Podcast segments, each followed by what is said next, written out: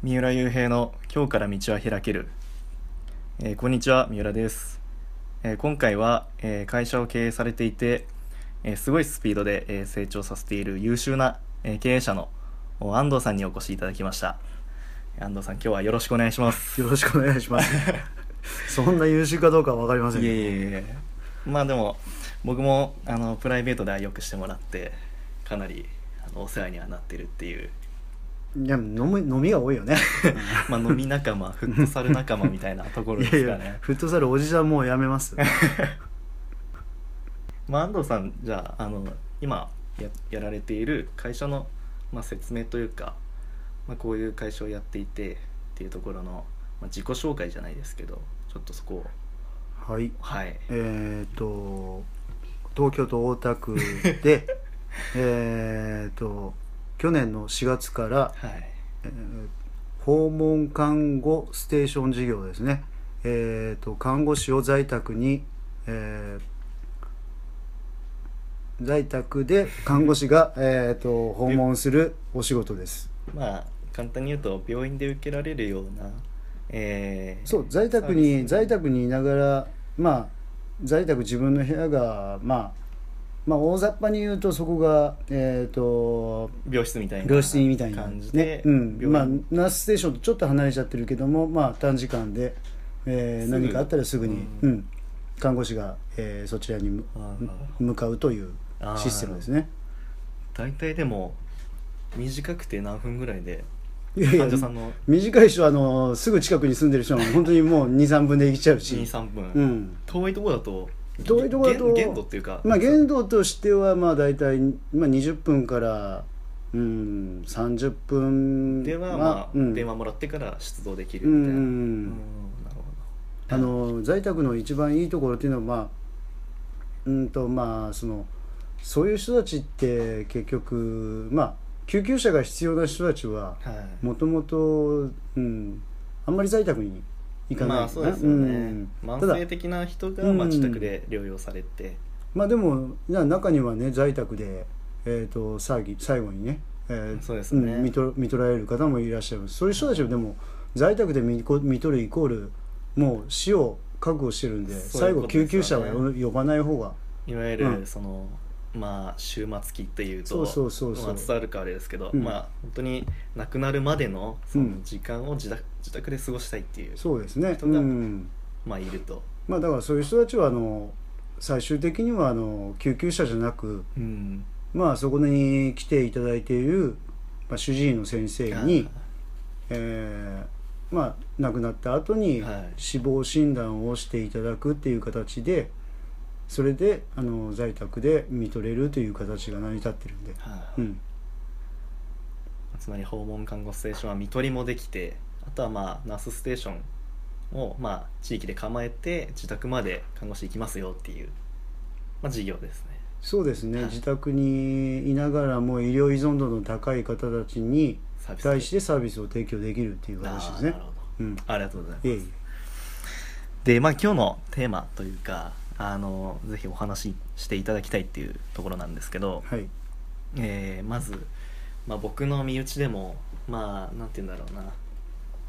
こう親が介護とか、えー必要になった時にどうすればいいかわからなかったっていう話があったのではい。えーとまあ、自分の親ないし周りの身内の方が介護必要になった時あとは、えーまあ、がんとかで、えーでも自宅で療養したいっていう人が出た場合に、えーまずどういう行動をすればいいかっていうところを、えーまあえー、と話を進めていきながらいろいろお話聞ければなと思います。はい。はい、まあ、まずね、はい、えー、と介護度を取んなきゃいけないんで。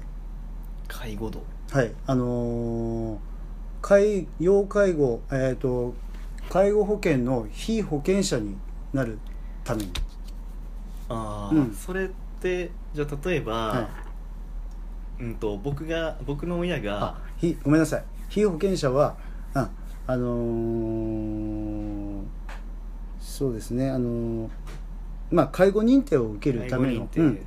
介護保険を使うためのそうそうそう。認定を。それはまあもちろんあのまずその場所その場所にはい管轄の地域包括センターうん。ありますんで、そこでまあ大田区でいうと、まあ、爽やかサポートっていう別名がついてるんですけども、うん。じゃあ僕の親が介護必要になった時に、うん。じゃあどうすればいいかってなると,、えっと電話でまずウェブでまあまあウェブでもいいし調べる時は？ずあの調べる時はあの、まあ、そこのね地域包括で地域包括あとは自分の例えばここだったら蒲田とかね、うん、地域包括支援センターっていうところとかあとは居宅介護支援事業所っていうところに電話をすればいいと。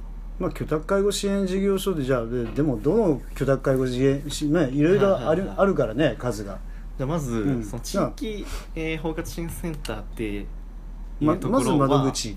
はうん。何をこうやっているというか電話するとどういう対応を受けられる？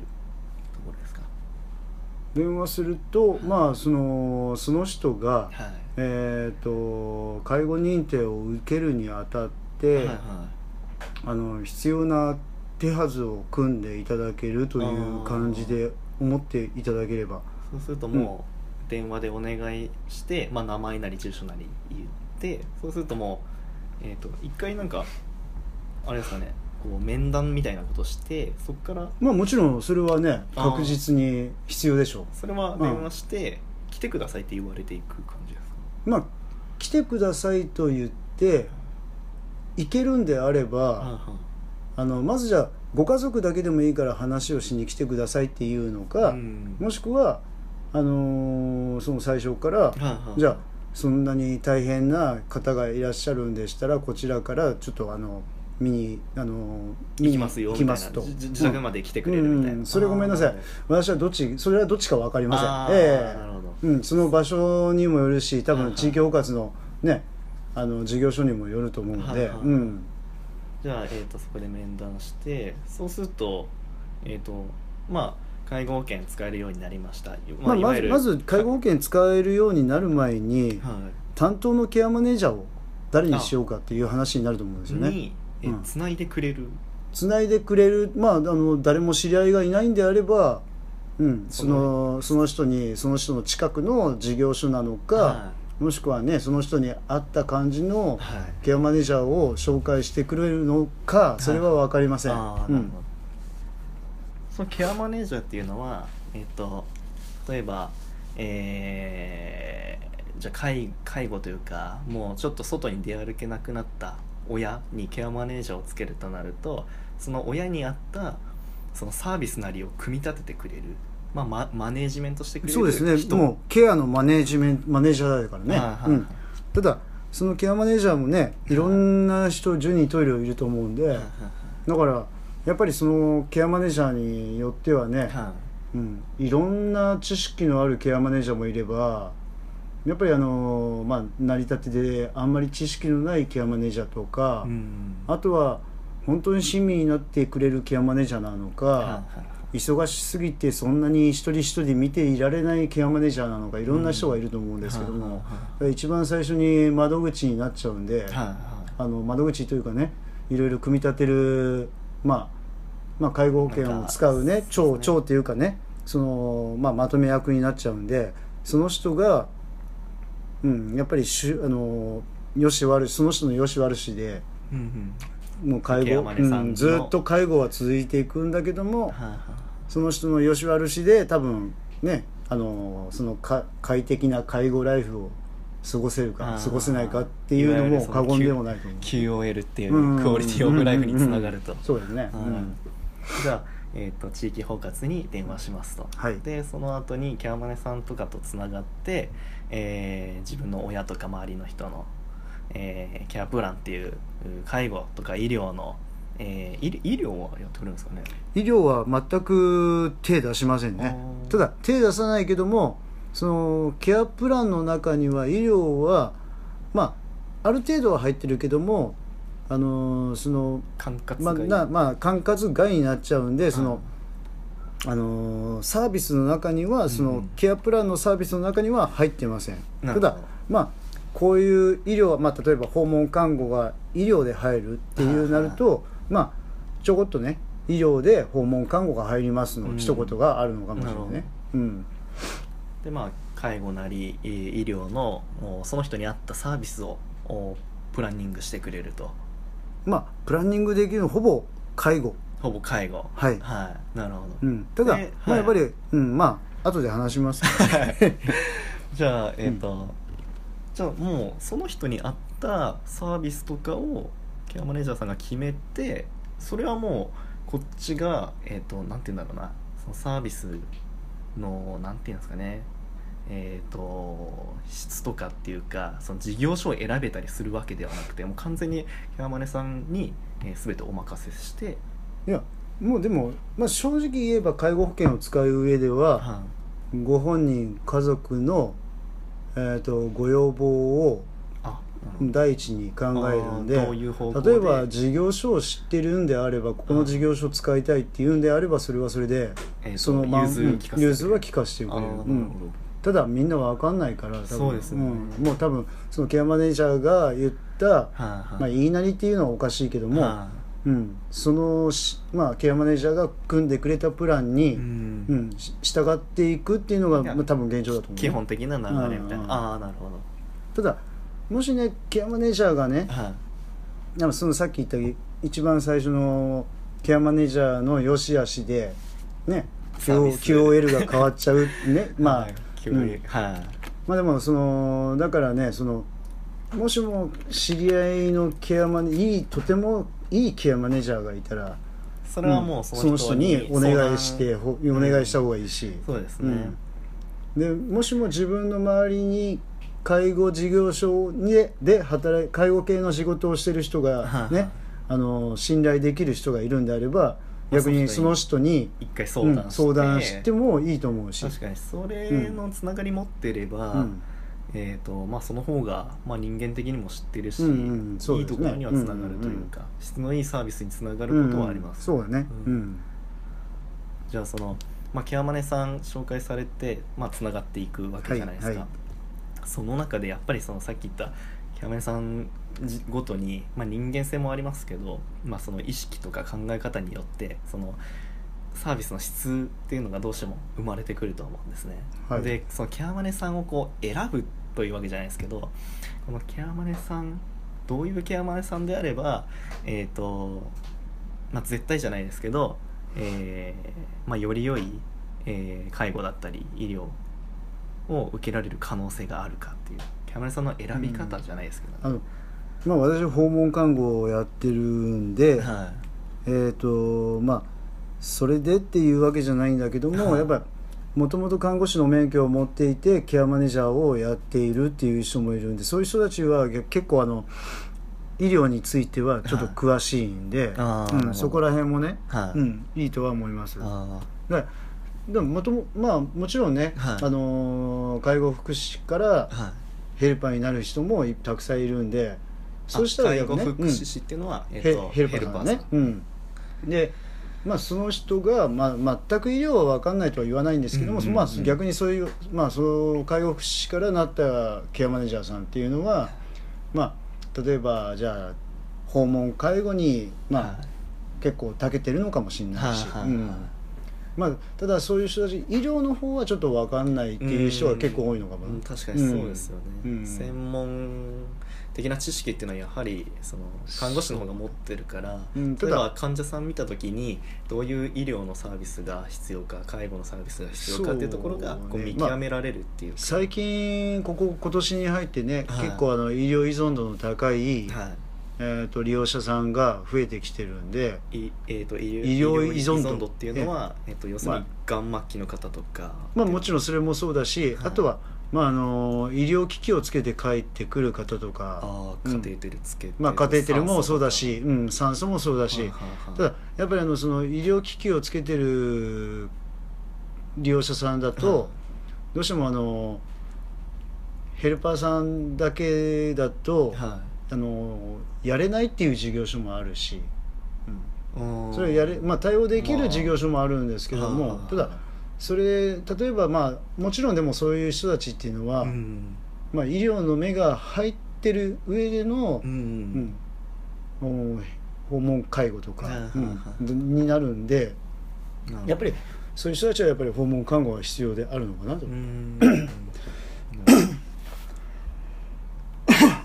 で今看護師からケアマネになったとか、うん。その看護師元看護師さんだったっていうケアマネさんとはまた別でなんか例えば、えー、と SW ソーシャルワーカーさん、まあ、ソーシャルワーカー最近ね、はい。あのまあ、たまにごくまれに見るんですけども、まあ、社会福祉士の肩書きを持ちながらケアマネージャーになっているという人も私の知り合いでは何人かはいますね。あーそうですか。ん。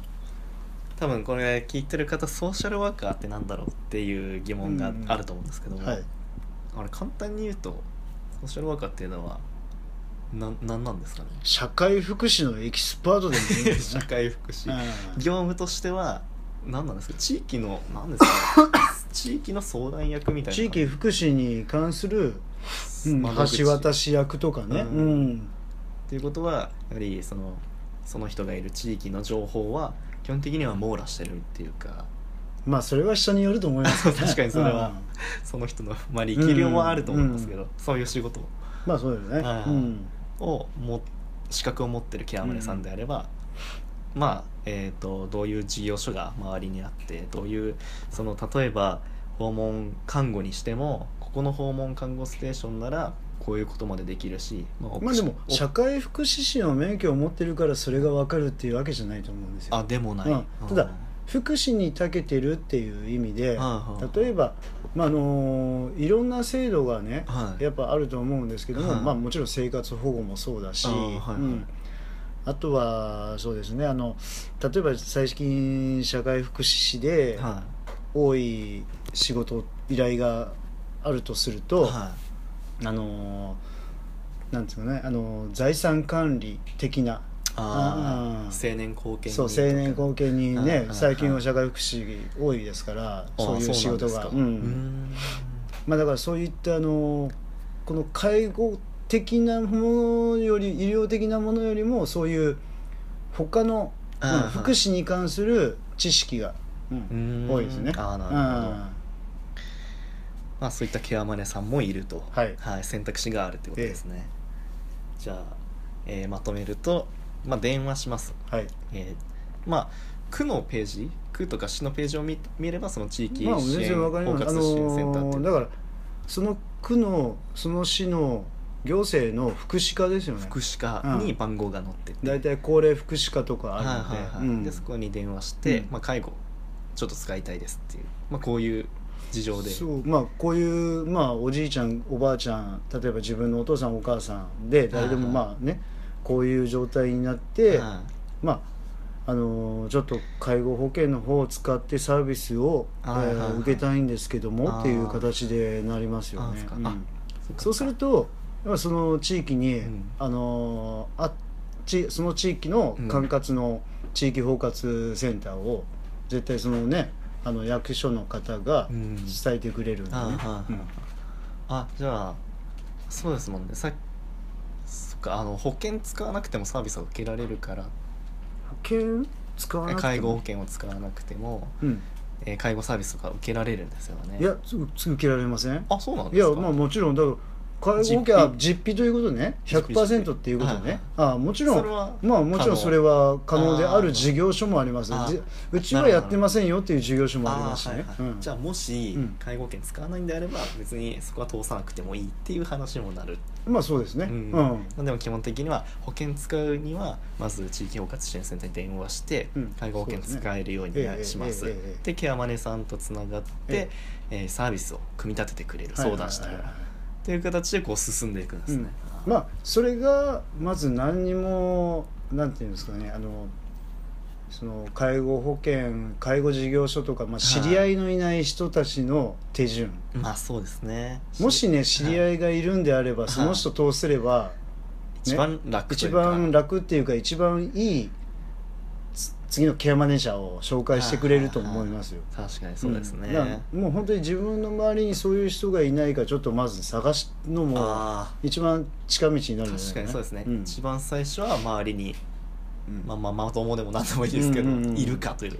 まあ、でできればできればねはいあの自分に近い人で親戚なりうんだからあの達信頼のおける人けるうん距離感の近い人うんうんうにん相談してみてって、じゃないとねあのなんか自分の知らないところでねあの恨みを持っていられてね、それは良くないですね、ええ変な変な人を紹介されるかも今それはダメですね、だから近い人なるべくね信頼を受ける人にと、えはいえうんはいなるほどじゃあ、えーとまあ、そういった流れでサービスは使えるようになるってうん。とこなんですけど、まあ、そのサービスをを使うにあたってまずどういうものが、えー、とあるかっていうかまあ、例えば施設うんうんうん。含め、えー訪問診療訪問介護とか、まあざっくり言うとざっくり言うとまず大体ねほぼあの必要になるだろうなるであろうという人って在宅でははい。やっぱりまあヘルパーさんねあの、はい。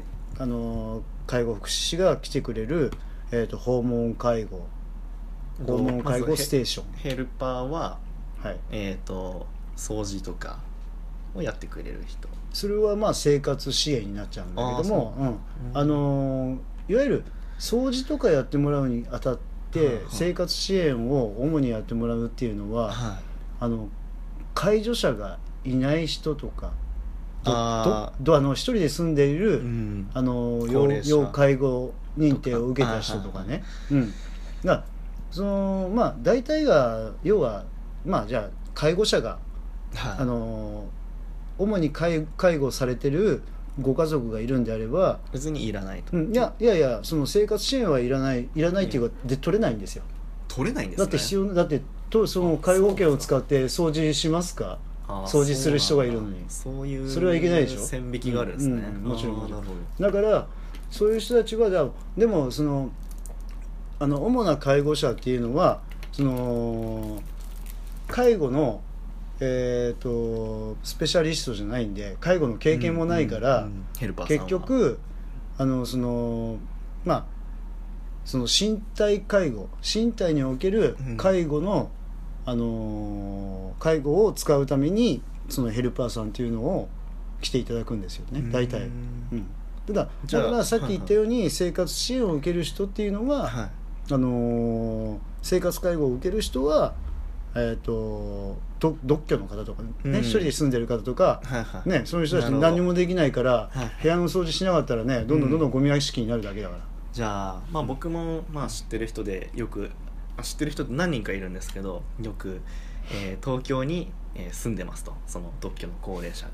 はい。本当は、えー子供とかも、まあ、50ですよ子供って言っても、あのー東京にいたけど、ええ。仕事の都合で地方とか海外に行ってます、まあ、そういった独居のおじいちゃんおばあちゃんとか、まあ、介護を使う方にとってはこのヘルパーは使えると。まあもちろんもちろうんん。生活、ね生活介護も受けられるし、はい。うん、あの身体介護も受けられる。なるほど。うん訪問看護とヘルパーってもう一緒のくくりになってるんですかね。あ、いやえー訪問介護とえ？ヘル訪問介護とヘルパーですね、まあ、ももちろん介護介護士っていうのはヘルパーさんまあぞね俗称でヘルパーさんって言われてますけどもあー。えまあじゃあその訪問介護と、えうん。えーあとは、えーまあ、安藤さんのその訪問看護。訪問看護ね、はい。ええ。あとは、うん、だから結局その訪問看護っていうのはさっき言った医療依存度、まあ、体にチューブが入ってる方とかう、ん。うん人工呼吸器、まあ、つけてる人とか、うん。ね、あとはあの酸素を入れてる人とか、はいはいまあ、点滴を打たなきゃいけない人とか点滴、うん。うん。あのインスリン注射を打たなきゃいけない人とか,、うん、そういう人たちに、えー、と身体介護をする時にも、うん。えー、と例えばチューブが入ってるとヘルパーさんだとそこ触っちゃいけないんで、うん。うん。まあそれはもうになっちゃうから。看護師さんしか使えないう。ん。それはそうそう。そこのねまあそこにね例えば水が入らないような、まあ、こういうふうにしてっていうことであれば、うん。まあそれ可能なところもあるんですけども、ただやっぱりあのーまあ介護あのあのヘルパーさんもやっぱりそれがあの怖いっていう人多いんで、まあで下手して変なことになると、ね。うん。そうそう。でじで介護事業所の中でもそれははい。そういう利用者さんはうちだけだったら絶対やりませんっていうところもあるから、うん。なるほど。訪問看護が入ってればいいですとはいうところもありますね。うん、だからうちらはそういう方たちが増えてくるんで、い。やっぱりそういうそういった方たちの身体介護もしなきゃすることはあります。あるとうん。であとは訪問診療。お医者さん訪問が自宅診療は、まあ、またね 医療保険になっちゃうんで今介護保険の中だったら訪問診療っていうよりも訪問入浴、はいね、はいはいはい。訪問し在宅でいながらあ訪問入浴っていうジャ,、ジャンルっていうとあれですけどサービスもあると、かま体が動けない人があの自入浴する。宅で入浴あのお風呂入りたいけどもお風呂入るのに大変だからベッドの横に、えー、と風呂桶みたいなのを作ってもらってそこで入浴すると、来てくれるんですね、うん。であとはまあやっぱりあのーえっ、と訪問リハビリですか？まあ、訪問リハビリっていうのはねあの訪問看護ステーションで、あのーやってるところが多いんですけども、はいはい。うん。PT さんそうですね、うん、理学療法士作業療法士言語聴覚士、うん。おおちょっと難しい言葉出ますね、うん。言語聴覚士はい。とは？えっ、何でしょう、と言葉のえあのー言葉がうまく喋れない人たち。あー。うんあのま例えばあのでもまあリハビリによってね治る可能性の、あうん。うん、もうあの少しでもうまいうまくうん。言葉が喋れるようにするためのリハビリしてくれる人。うん。うんとかね、うん。と作業療法士がいわゆる普通のリハビリ。まああのスポーツ選手でもやるような。いやいやまあ作業療法士うん。まあそうですね。うん。まああの作業療法士と、まあ、理あの理学療法士って、まさあ、違うんだけども。作業は、えっ、とうんまあ,、あのまあ単純に。生活に必要なことをす例えばるための、うん。例えばえっ、とご飯を食べる時にはいはい。箸を持てる持てないとかでも、はいはいそういうちょっとしたの、ね、違いとか、うん。まあでもすごい重要な仕事なんでこれも。あーじゃあ生活する中でうのんまあそうですね。行動のリハビリみたいな、でまあ理学療法士も生活の中に必要なリハビリはやるんですけども、はいはい。それ以上にで要は機能の回復？うん。あ。のー例えば歩くためにここまで、えーしなきゃいするために、うん。まあ簡単に言えばね、うん。うん。どうしたらいいかっていうリハビリとか、まあ、あとは介護で言えば、ねうん。まあ通所介護。デイサービスですね。ああはいはいはい。デイサービス。いろんなところにありますよね、あとは通所リハそう通所リハビリあの通ってそこで何時間かリハビリを集中的に行う、はいはい。うん。お迎えに来てくれるみたいな。そうそうそう,、はいはい。そう通称は大体ねあのお迎えバスみたいな。うん、そうそうそうそう、はいはいはいうん。であとはねあのーまあちょっと1週間ご家族が介護疲れが出てきてちょっと旅行して温泉でも使いたいなっていう時に使うショートステイ。ショートステイ、うん。はいはいはい短期間止めらあのー止め止まらしてくれるところね。ところ、ほうん。あとは最近ね、あのー医療保険使って、はい。さっき言った訪問診療ね、うん。あのー病院あのー先生が自宅に、えー来てくれる、はい。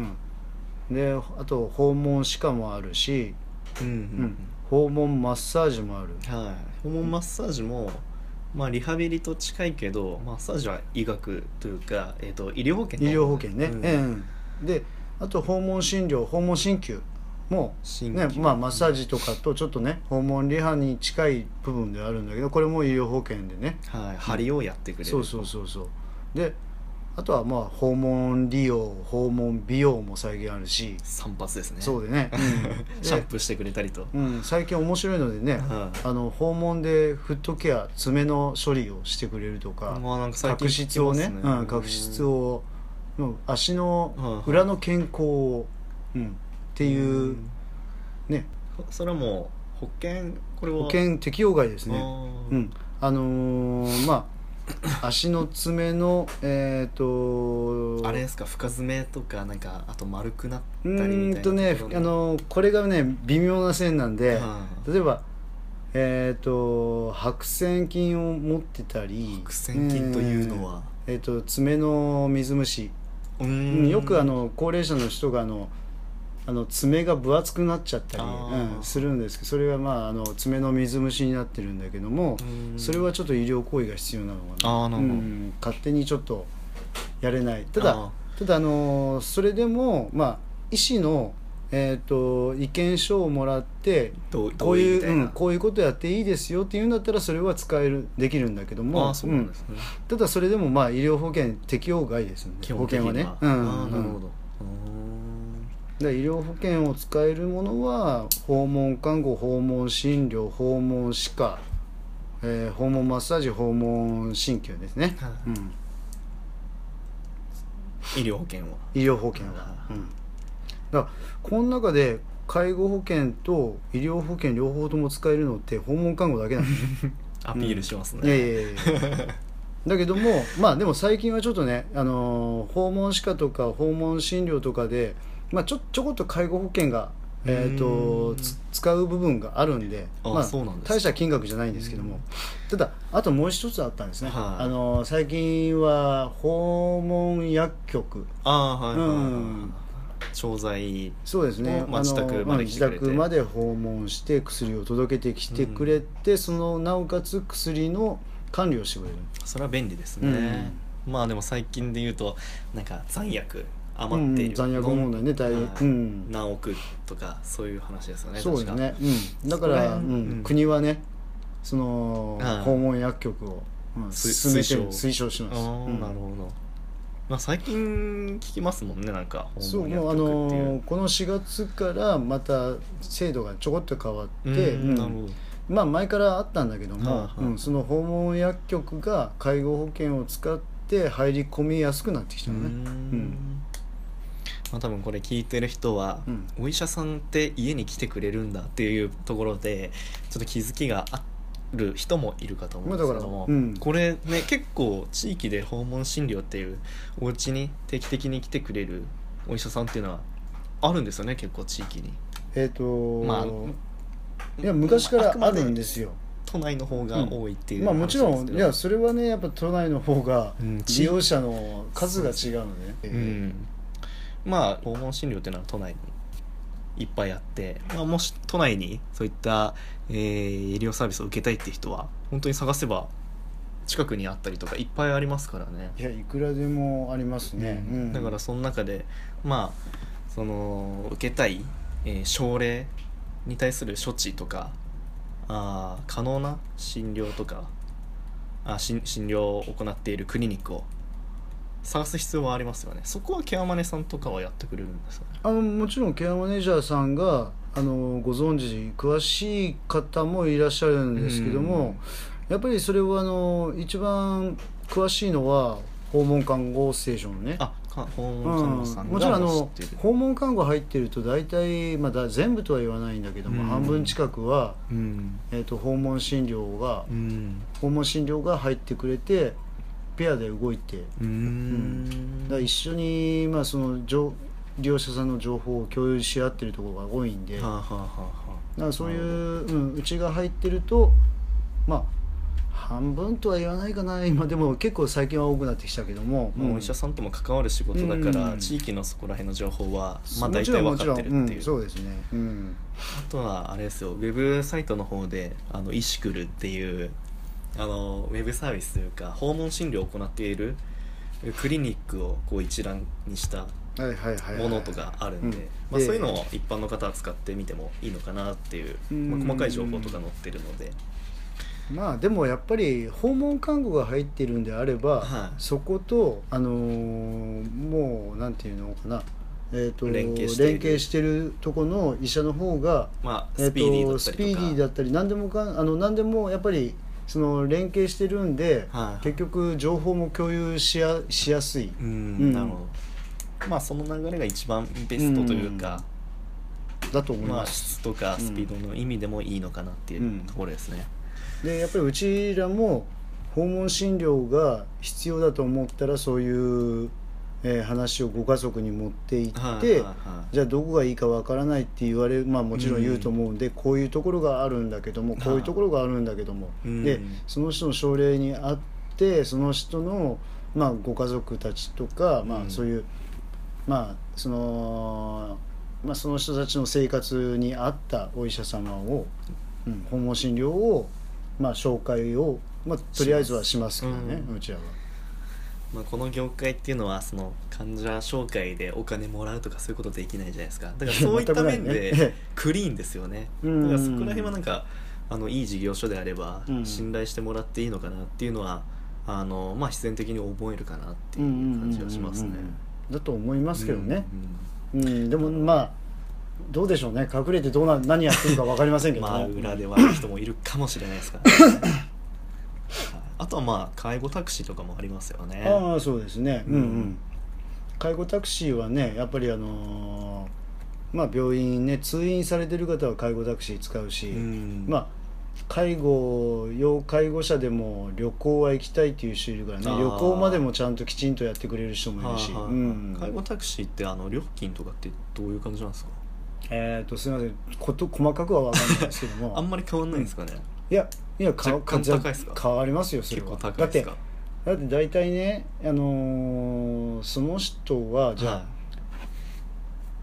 うんと普通に座れないわけじゃないですか。普通に座れるんだったまあ。ら普通のタクシーでいいと思う、いわかりますわかります、うんでその車椅子のまんま座るのか、はいはい。あとは寝たまんまで移動してくれるところもあるし。うんなんかこの前ちょっと見た時ああんまりタクシーの値段と変わんないのかなあと思のったんですけど。タクシーの値段プラスプラスアルファちょっと若干。若干。あ、うん。そうなんですね。だようん。まあそういったサービスどこまでが若干かわかんないけど、はいうん。まあ、今言ったような、えーサービスがあるので、えーまあ、もし今聞いた中で使いたいとか、まあ、こういうの知らなかったっていうところはあの活用してもらえるとそのさ最初に言ったその QOL っていうクオリティオブライフ、うん。その人の生活の質につながるかなっていうふうに、えー思います。はい。うん。そうですね。はい。うん。うまく使ってもらえれば一番ベストですよね。うん。まあそれもやっぱりケアマネさん、ねその、まあ、ケアマネージャー一人にそういうまあケアマネまあもちろん大事だと思うんですけども、やっぱりこれってまああのその出会いうん。でまあそうね。うんやっぱり そのこれもタイミングとかもねいろいろあるんで、は例えばケアマネージャーさんがねこの人にはこの事業所があ合うなとは思っても例えばその事業所が今いっぱいいっぱいで回らないっていうんだったら他の事業所を探さなきゃいけいないってなっちゃうし、ん。はいはいうん。なるほど。で結構ねあのやっぱりあのそのタイミング的にそのまあうちがケアマネージャーさんからあるケアマネージャーさんから利用者さんを、はい。えっ、とまああの依頼されて、うん。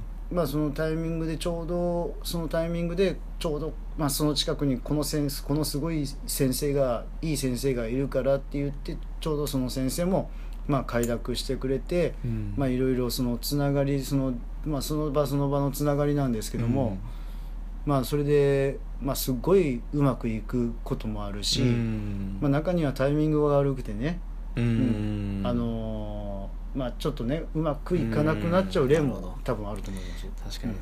まあそう考えると確かに出会いですね、ただやっぱりそれを少なくとも少な、まあ、できる限り少なくするのははケアマネージャーだったりあとはうちら個々の事業所のねやっぱり力もあるいと思うし、ん。まあ、意識レベルっていうところも、うん。はいはいはいはいなるほど。わかりました。ありがとうございます、はい。まあそういった形でまあ、えー介護必要になった時は、えー電話してあとは、えーまあ今言ったようなサービスがあるので、えーまあケアマネージャーさんと相談しながら、えーまあ、自分の親だったりとか、ね、周りの人に、えーよりよく過ごしてもらうためのおーまあ活動というか行動していただければと思います、はい、でまああの今回せっかく会社を設立してまあすごいスピードで成長というかしてさせている安藤さんにぜひお聞きしたいところが。まあこれ聞いてる人はまあビジネス面でもいろいろやってみたいなっていう方が多いと思うのでまあ簡単な話をちょっとお聞きしたいんですけどもえー話は全然まあガラッと変わるんですけども、はい。まあ、会社を設立する時、はい。えーどんなことをしたかっていうか何が必要でしたか？何が必要か、まあ、やる気でしょうね。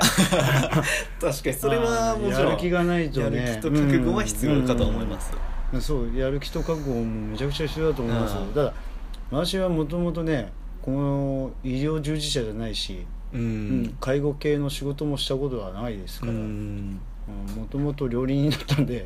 まあでもそこからなんでそのまあこういった業界に入ってこようと思ったんですか？まあ話すと長くなっちゃうんでねそこら辺はね、うん。簡単に言うと、まあ、簡単に言うと縁があって、まあ、縁があって うん、まあもちろん私もあのその長い間入入退院繰り返したうんうん。時期もあったんで、そういう、まあまあそのそういうこともあって、うんまあ、この仕事をちょっとね、はいはい、うん考え始めたのもあるし、はいはい。タイミングっていうのもあるし。ああなるほど、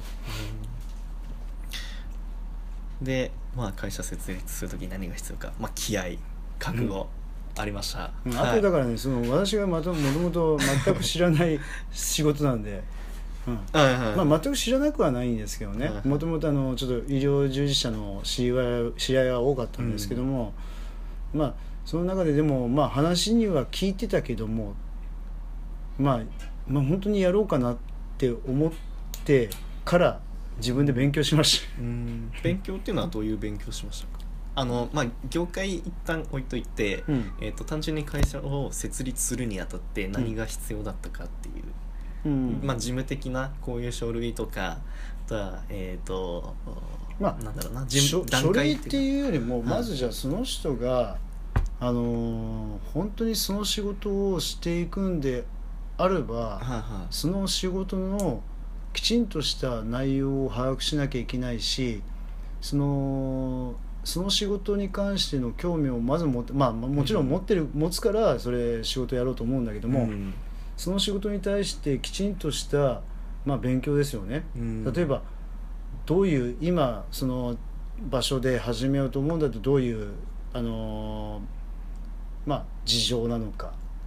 うん。例えばまあどんだけの高齢者がこの場所でうん。どんだけ訪問看護が必要な高齢者さんが、えー、とこれから増えていくとか、まあ、今まあ現状のはい数字とかの把握とか、まあ、それはねもちろん自分でそういうところも勉強するんですけどもで会社を設立するっていうのはもうもう正直言ってねまあえー、と例えばまあこの仕事だったらねあの指定の許可も取らなきゃいけないしその前にやっぱ法人を取らな法人格を取らなきゃいけないし、うん。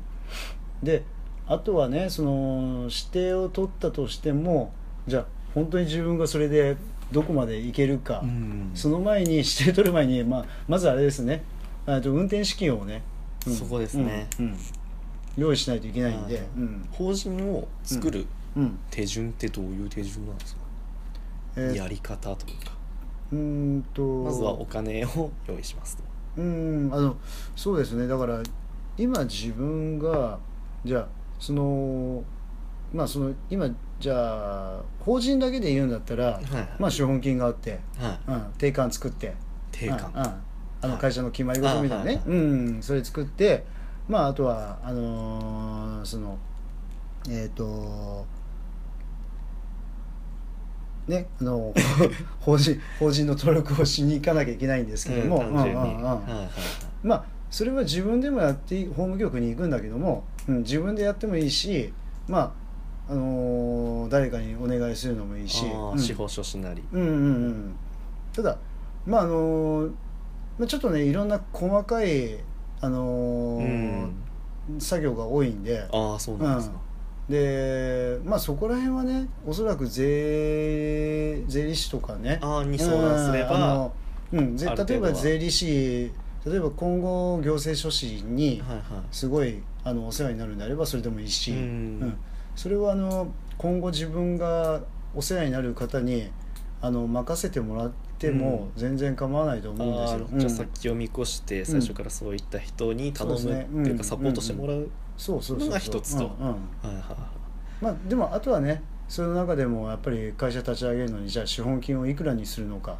そこですね、うん。で資本金をいくらに設定するかっていうのもはい。あるけども、あとはやっぱりそのね自分がやろうっていう事業に対して、うん。じゃあいくら必要なのか、うん。まあものによって違ってきますからね、うん。設備投資いくら必要なのか運転資金いついくら必要なのか、によって資本金も変わってくるうんうんうん。まあ資本金はそんなに正直言ってまあす別にね何でもいいですか？うん1円からでも会社は作れるんで、はあはあはあ。うんうん。まあ、だからあの要はその会社でじゃあいくらまあそのまあまあ会社を作ることはね法人格を取ることははまあ資本金、まあ、例えば1円からでもできるんだけども、はい。その後やっぱり会社を作った後にじゃあ運転資金がいくら必要か、うんうん。その事業を始めるにあたって、はい。設備投資は設備資金がいくら必要なのか、うん、大体私この仕事がね、うん。な何ヶ月経ったらじゃあ軌道に乗るのかなんて全然、うん、分かってもいなかったし、まあうん。読めないですよね。読めない。うん。だから正直言って1年間えー、とうちの看護師さんに、はえー払っていけるいはいはいお金をお金とあと設備資金のお金をまあ一応自分で用意しようと。はいはい。自分で用意しようっていうか自分で。まあ自分の持っているお金とあとは融資してもらう、はいはい。うん。じゃあえーとまあ、自分のお金も使いますと。その融資 融資って例えばどういう種類がありますか？まあ普通にまあよく昔でいう国金なんでね国はい民金融高校、はい。うんうんあとはあとその地方っていうかその、えー、と今例えば私が住んでるかあの大田区だったらは大田区の,、えー、とその中小企業を始めるにあたっての,、えーその斡旋事業とかね、うん、融資制度とかもあるんで。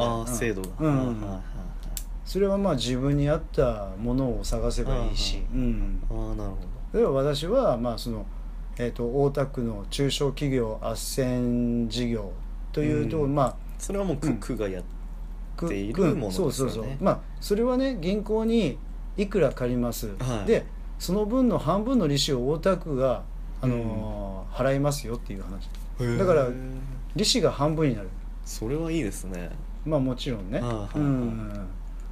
であとはまあそれだけだそれだけでもあのーまあ私が借りようとした金額はそれだけでも借りれたんだけども、うん。あともう一つあのちょっと国民金融高校にもはあ。のちょっとね最初からちょっと絡んどこうかなって思って。い からそれは、えー、とこの先を見越してそうそうそうやっぱりあの、の、最初にそれ絡んどけばはもちろんあの返済できなくなってまた借りるっていうのはできないけども、返済していってその途中でもあの返済し終わった時でもいいけどもその途中でも常に返済しているんであれば、うんうんうん。次例えば事業をひあの広げる時にも、うんあのそれはねあのまたお金を借りれやすいあなるほど。うん、確かにそれ考えれば最初に借りてた方がそうね。一番リスクうんはない、だから、うん、はその斡旋事業大田区の斡旋事業の、あのー利子利息をね、はい。利子を半分出してくれるものと、い。は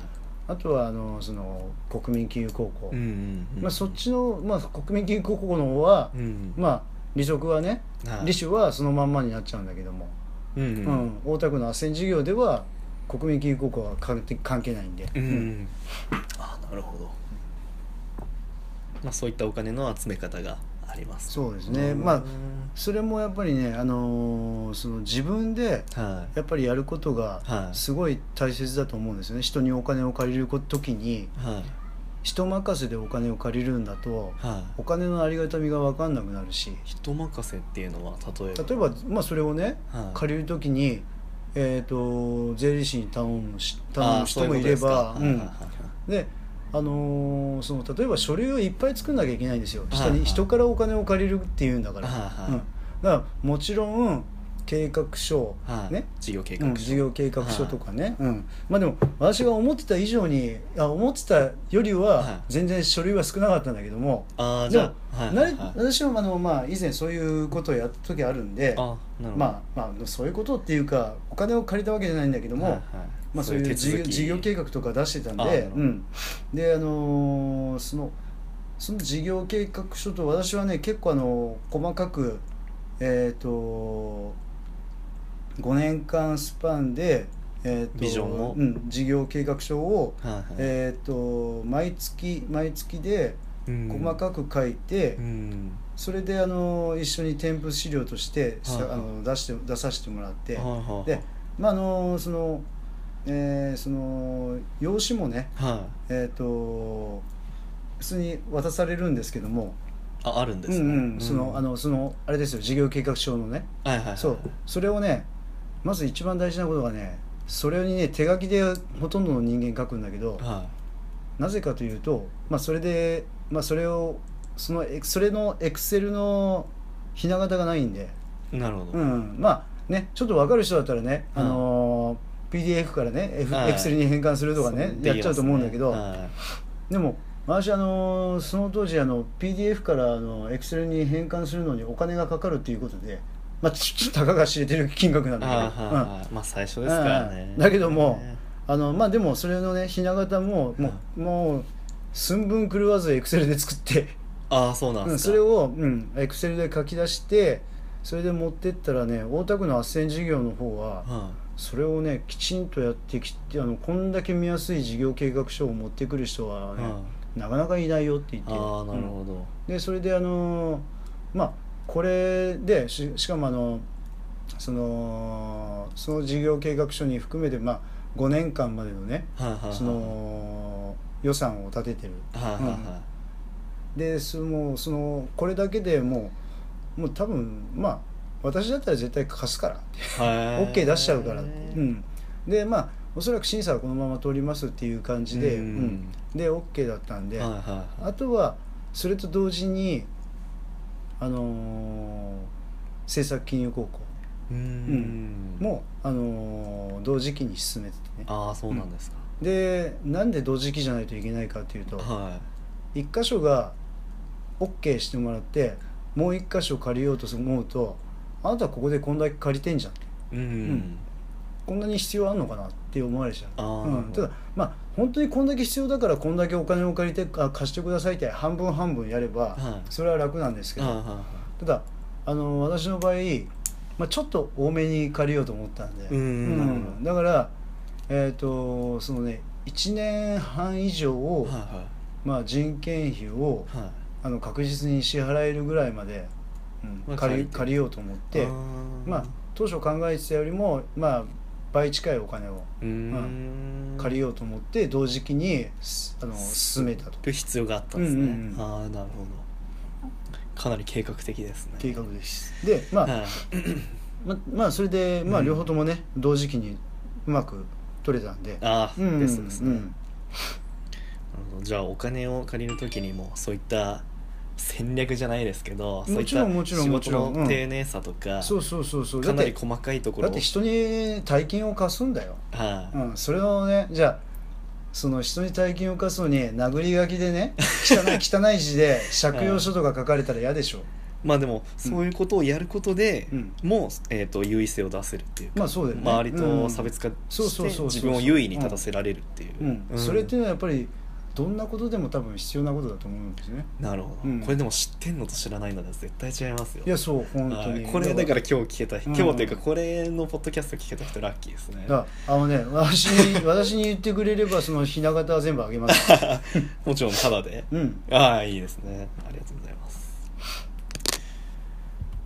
なんか他にこう会社をこう立ち上げる時にこうアドバイスできるようなワンポイントアドバイス的な今のようなテクニックじゃないですけどなんか他にあったりしますか？会社を立ち上げるまでの話？立ち上げた後の話？後でもまなんかあれば、いやもうあの立ち上げる前ははい。やっぱりその仕事に関そのいや始める事業に対してやっぱりす少しでもやっぱり情報を得ておいた方がいいし勉強しておいた方がいいし。市場調査うとうね。仕事について。うんでやっぱどうやって営業していけばいいのかとか。をもう始める前から作戦をしっかり立てて。まあもちろんそうですよね、うんうんうん。でやっぱりねもうそまあ始めてからは正直最初はね私もね、どういう営業の仕方をしていいか全全部分かんない。まあ業界にないと分かんないですよね、うん。まあもちろん。現場感というか、ケアマネージャーははい。大事だと思ったんで、はい。ケアマネージャーにはやっぱね選んでもらうためにも、うん。うん。あのみんなにまああのー営業をしに行ったけども、まあ、正直言って最初の3ヶ月全く相手にされてないんだねああそうなんですか、うんうんうん。他にもう老舗じゃないですけどうんうん頼んでるところもあるしみたいでな、まあその私が始めた当初は、はえっ、とそんなに訪問看護に、えー、と依頼をしてたケアマネージャーもい、はまあ、なももちろんいるんだけども、はいはい。うん、あの全く初めてっていう人も結構いたんで。い、うんあうんそうなんですか、最初相手にしてくれるのは私が面白いと思ったのかよくわかんないんですけど、はい。うんあのー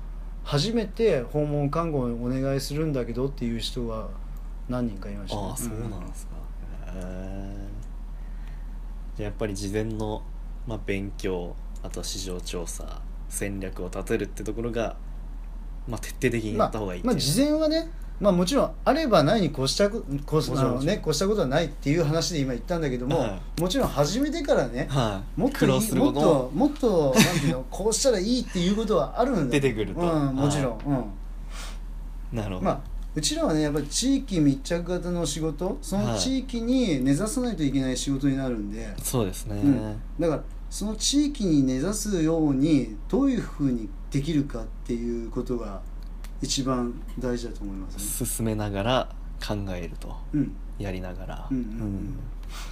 まあ、現場感分かんないとそこら辺はもう考えるに考えられないですからね、だから今の訪問看護としてのはい。仕事を一生懸命するだけじゃなくても、うん。地域に根ざせる方法っていっぱいあるんで、うん。うん例えばなんか具体的に1個挙げるとすればやっぱまあまああの訪問看護としてあのでもいいんだけどもそうじゃなくてもその地域活動にやっぱりまあ入り込んでいく。ああ地域に根ざすにあたって、地域となんか絡んでやっていくっていうか、まあだから絡んでやっていくっていうよりももともとある地域活動が絶対いっぱいあるからそこの中に入り込んでいくとか、えー、と土日朝のゴミ拾いだったりとかまあもちろんそれもね地地域活動の一つだし。そういう活動に入り込んで、はいはいはいはいうんでやっぱりあのそのね行政が絡んでるそういう地域活動もあるし。ああ行政が絡ねんでいる、でみんながみんなこういう介護事業所が集まってや、はい。行ってる地域活動もあるし、うーん。でまあ私なんかねどういうどういうふうに動いたらいいかわかんないからもう少なからずも全てっていうかできる限りのところには出てるんだけども。はいはいはい可能性があるところはもうどんどんどんどんやってって。なるほどですね。ありがとうございます、はい。じゃあまあかなり時間も過ぎてしまったので今日はじゃあこの辺で。